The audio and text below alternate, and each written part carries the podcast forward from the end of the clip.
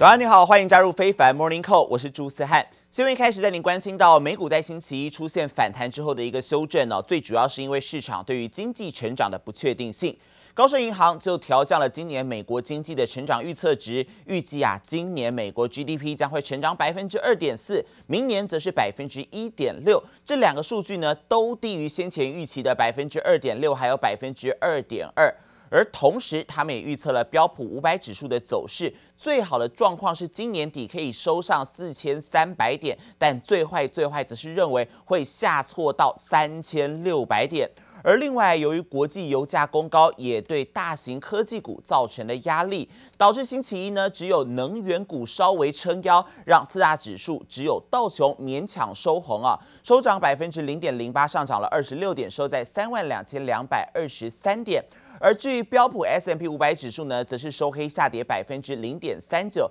下跌了十五点，还好还是有守在四千点之上，收在四千零八点。科技股的部分，纳斯达克指数呢，最后是下跌百分之一点二，下跌了一百四十二点，最后收在一万一千六百六十二点。而费城半导体指数呢，更是重挫百分之一点六九啊，下跌了五十点，最后收在两千九百二十点。First and foremost, it's monetary policy. We started this year off with three or four interest rates hiked, uh, hikes by the Federal Reserve priced into the markets, and now it's over 10. Um, so that repricing effect is contributing to a lot of volatility in the financial markets. You have the Russia invasion of Ukraine, uh, and now Sweden and Finland talking about joining NATO. So uh, tensions in that area of the world continue to be uh, con- continue to be uh, on a boil. Uh, and then lastly, you know, the pandemic is still with us in parts of the world like China, where lockdown measures are, are, are back in force. And so uh, economic dislocation there is also a source of volatility. 而另外，在个股的部分，Twitter 因为短期因素呢，股价大跌了百分之八点一哦。最主要还是因为马斯克因为 Twitter 的假账号还有垃圾邮件问题，决定暂时要搁置对于 Twitter 的收购，影响到 Twitter 的股价最新下跌百分之八点一，也因此是吐光了马斯克先前公布自己持有 Twitter 股份以来的所有涨幅哦。而另外，在全球经济的部分，疫情风控影响，中国四月份的零售年减百分之十一点一，跌到了近两个月的低点。而四月份中国汽车市场的销售量只剩下一百一十八万辆，年减跟月减都达到了百分之四十七。而上海更因为封城，所以新车销售量归零。另外，在欧盟的部分，星期一也把欧元区今年的经济成长率从二月份所预估的百分之四大幅下修到百分之二点七，都是接下来市场所要面临到的压力。标普五百指数已经连续六周下滑了，大多数的股票呢，自波段高点下挫超过百分之二十啊，其中包括像是网飞啊，还有脸书的母公司 Meta 以及亚马逊等这些科技宠儿都跌入到了熊市。市场对于美国经济衰退的担忧升高，再加上刚才提到的中国四月经济数据表现疲弱，让不少分析师是预测啊，美股恐怕凶多吉少。高盛银行首席策略师在报告中就指出了，投资人正承受标普指数接近熊市的打击，认为熊正在从冬眠中苏醒啊。而高盛更是调降了美股预测，把标普五百指数从今年的目标本来是四千七百点下修到四千三百点，要反映 Fed 调升利率，还有经济成长放缓速度高于预期。而如同我们刚刚所说的，如果美国经济真的是陷入衰退的话，那标普指数就有可能下探到三千六百点。就算经济躲过衰退危机，但在实质利率实质攀升之下呢，标普指数呢目前看起来还是有机会会跌到三千八百点呢、啊。不过在今年第一季美股表现低迷之际，瑞士央行则是秉持逢低加码的策略，大幅买进了苹果，还有连锁电影院的营运商 AMC 以及电动车制造商 Tesla 以及 Rivian 的股票。而苹果 Tesla 在第一季的表现其实啊相对来说是蛮亮眼的。像是苹果第一季股价下跌了百分之一点七，表现其实还是优于标普指数的。而特斯拉更是第一季少数缴出上涨的一个个股之一哦，单季的涨幅就达到百分之二。但是第二季随着美股的盘势急转直下，苹果在第二季股价已经重挫了百分之十六，特斯拉股价更是打了七折哦，重挫百分之三十二。而瑞士央行第一季还加码了 AMC 电影院的股票，但 AMC 第一季可是大跌将近一成哦，百分之九点四。第二季以来更是腰斩崩跌百分之五十二。而另外，瑞士央行还加码申报了像是 Rivian 的股票，我们刚才有提到，但是 Rivian 今年以来啊，股价真的是惨不忍睹。第一季腰斩之后呢，这一季再腰斩又崩跌百分之五十哦，后续的走势要持续来关心了。而另外也看到的是前联准会主席贝南克最新接受财经媒体访问时就表示了，美国高通膨问题已发展成一九八零年代初以来最严重的事件。直言联准会对于通膨反应迟缓是个错误。Why did they delay their response? I think in retrospect, yes, it was a mistake, and I think they agree it was a mistake. Uh, there were a number of reasons for it. One of the reasons was that they wanted not to shock the market. They wanted to avoid. Uh, Jay Powell was on my board during the taper tantrum in 2013, which was a very unpleasant experience. He wanted to avoid that kind of thing by giving people as much warning as possible. Right. And so that gradualism uh, was one of several reasons um, why the Fed didn't respond more quickly to the uh, inflationary pressure. 曾经领导联准会度过二零零八年金融危机的贝南克，虽然表示联准会反应太慢，但他也说可以理解联准会等待的原因，猜测鲍尔是不想对经济造成重大的伤害，因此故意进行拖延。而不止贝南克啊，还有前任的纽约联准银行总裁、前任费城联准银行总裁以及前任的里奇蒙联准银行总裁，这三位呢，最近全部都出来表明说，联准会动作太慢，可能要把利率调高到多年以来的新高水平，才可以有效地躲过通膨危机。而美国联准会第三把交椅，纽约联准银行总裁威廉斯。他则指出，预计明年通膨会大幅度的放缓，但预估紧缩货币政策将会导致债市的波动性变大，并且促使流动性恶化。美国在后疫情时代放宽防疫限制，再加上美元狂升，鼓励美国人大幅增加旅游的兴致，让人数啊是直逼疫情前呢、啊。而同时，乌俄战争冲击到了欧元区的经济展望，再加上欧洲央行的货币紧缩脚步比美国联准会来得慢，所以拖累到了欧元对美元，今年以来竟然已经贬超过了百分之八。摩根大通还有汇丰的控股是预计，欧元兑美元将会继二十年来首次测试一欧元平价兑一美元的关卡。There are no seats available if you want to book last minute, and the ones that are available last minute are generally astronomical. 机场满满都是人。后疫情时代，不只是因为太久没出国，实在是因为美元好强势，美国人出国旅游兴致大幅增加。Passenger numbers are soaring, almost back to pre-pandemic levels, with more than 2 million flyers on most days. 尤其因为乌俄战争冲击欧元区经济展望，再加上欧洲央行的货币紧缩脚步，预计比美国联准会还要慢，拖累欧元对美元今年来已经大贬超过百分之八。汇丰控股、摩根大通双双预估，欧元对美元今年将贬到平价水准，创下二十年来首见。Perhaps a 50 basis point rate hike, not just in May. but also in June and July as well. So this has really accelerated the dollar's gains here in recent weeks. Dollar index hitting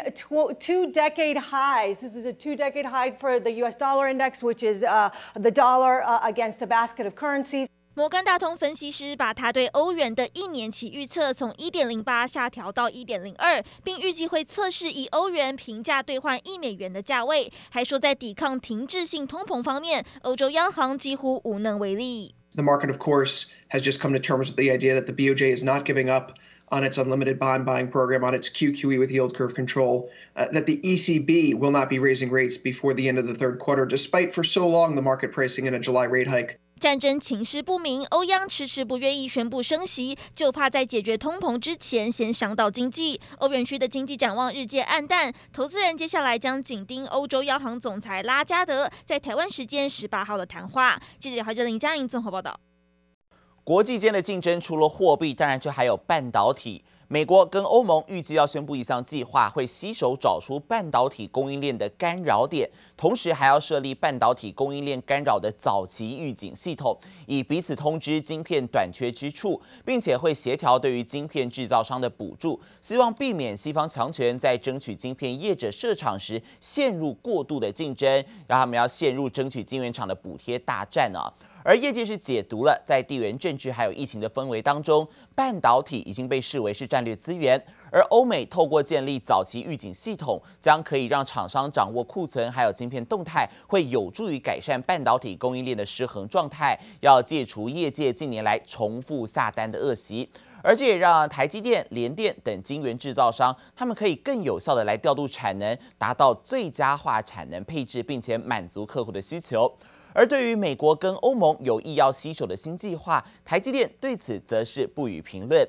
而同样是科技产业的消息，高通膨时代啊，疫情来搅局，再加上供应链断裂的风险，都让科技巨头啊日子不是很好过。国际大型企业，包括 Amazon，还有脸书的母公司 Meta，最近都为了要控制成本、减少现金消耗，宣布呢要暂缓招聘的脚步，甚至裁减人力。更有追踪新创公司裁员状况的统计网站指出，早从二月开始，裁员人数就已经直线飙升。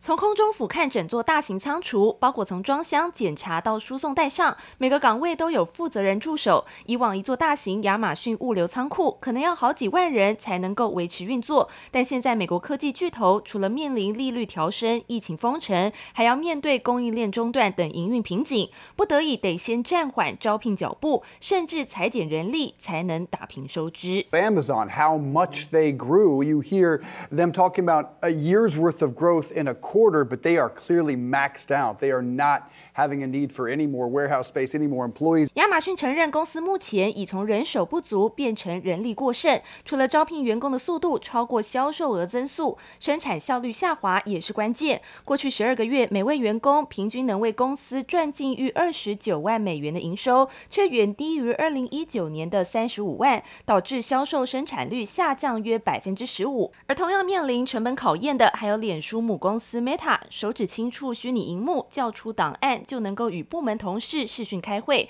充满科技感的工作环境容纳千百位脸书员工。但 Meta 为了减少现金消耗，也宣布要调整招聘脚步。Obviously, at some point, they're going to have to try and stop the bleeding and make some some kind of cuts in order to stay profitable. And you have to think it's likely going to come from the workforce. 追踪新创公司裁员状况的统计网站就指出，二月开始裁员人数不断激增，五月来到五千四百四十八人。除了科技巨头们不得已裁员，还包括以外送业务为主的新创公司 Reef 以及视讯平台 Cameo 等公司。显见企业在大环境影响下，也不得不缩衣节食来度过寒冬。记者周田丽、吴国豪综合报道。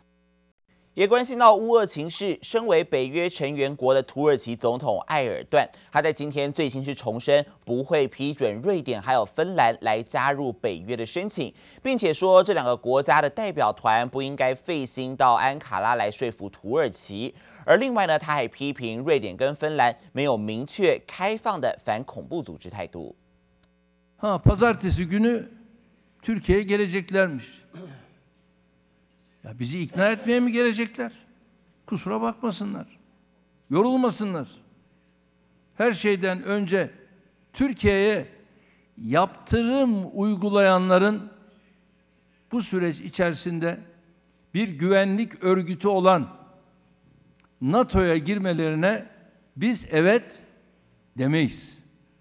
Çünkü NATO o zaman bir güvenlik örgütü olmaktan çıkar, teröristlerin adeta temsilcilerinin yoğunlaştığı bir yer haline gelir. 埃尔段声称，瑞典和芬兰是许多恐怖组织的根据地，因此加以反对。而芬兰和瑞典想要加入北约，需要所有一共是三十个成员国的一致支持啊。因此，理论上土耳其是可以反对并且阻止两国加入的。但芬兰、瑞典还有土耳其最近几天举行会谈，希望可以来敲定这个问题。而外界对此则是分析指出，埃尔段其实提出质疑的目的，可能是为了因为在二零二三年面临到竞选连任的压力。所以在这之前啊，要迎合国内民粹主义的选民，并且设法从中捞一些好处，但最终多半不太可能真的阻止两国来加入北约。乌俄战争开打以来，全球的小麦供应已经大受冲击，再加上印度也突然宣布限制小麦出口，芝加哥小麦期货价格在昨天是冲上了两个月来的高点。小麦价格今年以来其实已经飙升了六成之多，推升面包、蛋糕还有各类产品的成本。美国烘焙业者表示，由于面粉持续涨价，食物通膨问题恐怕还没有达到高峰。同时，在日本的物价上涨也是一波接一波啊，民众苦不堪言。根据日媒报道，像是面包啊、泡面还有啤酒这些超市常见的民生必需品，陆续在六月就开始涨价了。像是生吐司就即将上涨百分之七，而杯面更是一口气调涨了百分之十。在日本最新公布的四月份批发物价指数更是来到了一百一十三点五，续创超过四十年来新高。已经好久没去日本了。走进日本当地的超市，货架上除了新鲜蔬菜水果，还有满满的零食饼干。不过，因为乌尔战事陷入僵局，全球供应链大乱，日本物价就像坐上云霄飞车，直线飙升。根据日媒初步统计，连锁面包七月起将调涨超过百分之七，六月开始，二十五公斤面粉也将上涨三百七十日元。知名杯面则要调涨百分之五到百分之十二，啤酒会在十月份开始涨价。至于日本。定时常见的蒲烧鳗，则是已经比去年贵上八百日元。あのウクライナ情势の影响でいうと、もうすでに影响が出ているのが鱼介类なんですね。はい、というのも日本というのはロシアからですね、カニとかサーモンとかタラとか大量に输入してましたから、はい、まあそれがね止まっていることによってですね、まあすでに値上げをしていると。日本最新公布的四月份批发物价指数 CGPI 大涨百分之十，来到一百一十三点五，更续创逾四十年来最高纪录。业者采买成本大增，势必只能转嫁到消费者身上。电気ガス水道うち高いんで、ちょっと抑えたいな。またこれから子供生まれたら高くなるので、どこを抑えれるのか教えてほしいみたいな感じです。それこそウクライナの こととかでなんかちょっとずつ上がっているような感じはしますね。小麦を使ってるお菓子とかは结构お菓子好きで食べるので。なんかその个数が减ってたりとか。日本经济学者进一步预估，弱势的日元加上地缘政治紧张，物价上涨是一去不回头，也将加重一般小家庭的生活负担。まあ三人家族の平均的な世帯で言えばですね、えー、まあ去年に比べてまあ5万円から6万円ぐらい。年间，年间で、はい、まあ大体月だと4000円から5000円ぐらい増えると。近来弱势的日元也让日币购买力持续下滑，日元汇率年初还在一百一十五兑一美元，但五月初是一度贬破一百三十，贬幅高达百分之十二，成为最弱亚币。学者担忧大宗商品价格飙升将导致日企成本增加，除了抵消出口，也可能引发资金外流、股市震荡，都是日本当局接下来必须重视的课题。记者周田丽、吴国豪台北采访报道。接着镜头转到中国上海，在上周日是预告会分阶段全面复商复市之后，上海市政府在昨天更是进一步宣布解封的时间点，规划三个阶段要逐步来放宽风控措施。而第一阶段从五月十六号到二十一号，也就是这个礼拜，会来巩固清零的成果，减少封控区以及控管区的人数，防控，但是有序开放防范区，让整个城市可以保持低水平的活动。逐步开放线下，包括百货、超市、药局这些地方来复商复市。而第二个阶段，也就是在下个礼拜一直到五月底，在单日新增确诊数减少的状况之下，会缩小封控区、控管区的范围，而加快疫情防控向常态化的分级分类转变来管理。代表全面恢复全市正常生活的第三阶段，则预计是在六月一号到六月中下旬来实施。从五月十六日起，我们将分阶段。推动复商复市。上海历经一个半月的封城，终于传来好消息。上海市十六号起分阶段推动复商复市，第一批重启营运的店家跟民生相关，包括药局、菜市场、便利商店跟百货商场等，并少量恢复上海飞往其他省的航班，同时也扩大复工复产范围。预计六月一号，上海将全面恢复正常生活。今天开始呢，先集中恢复产业链供应链。 然后再逐步的扩大。复工复产的范围。上海官方日前发布两批复工复产的外贸企业白名单，包括货贸、服贸类企业。第一批一百四十二家已有百分之六十三复工复产，第二批五百六十二家还在准备中。预计第三批名单还会有八百二十家企业会在近期公布，因为再不复工复产，影响范围恐越来越广。今期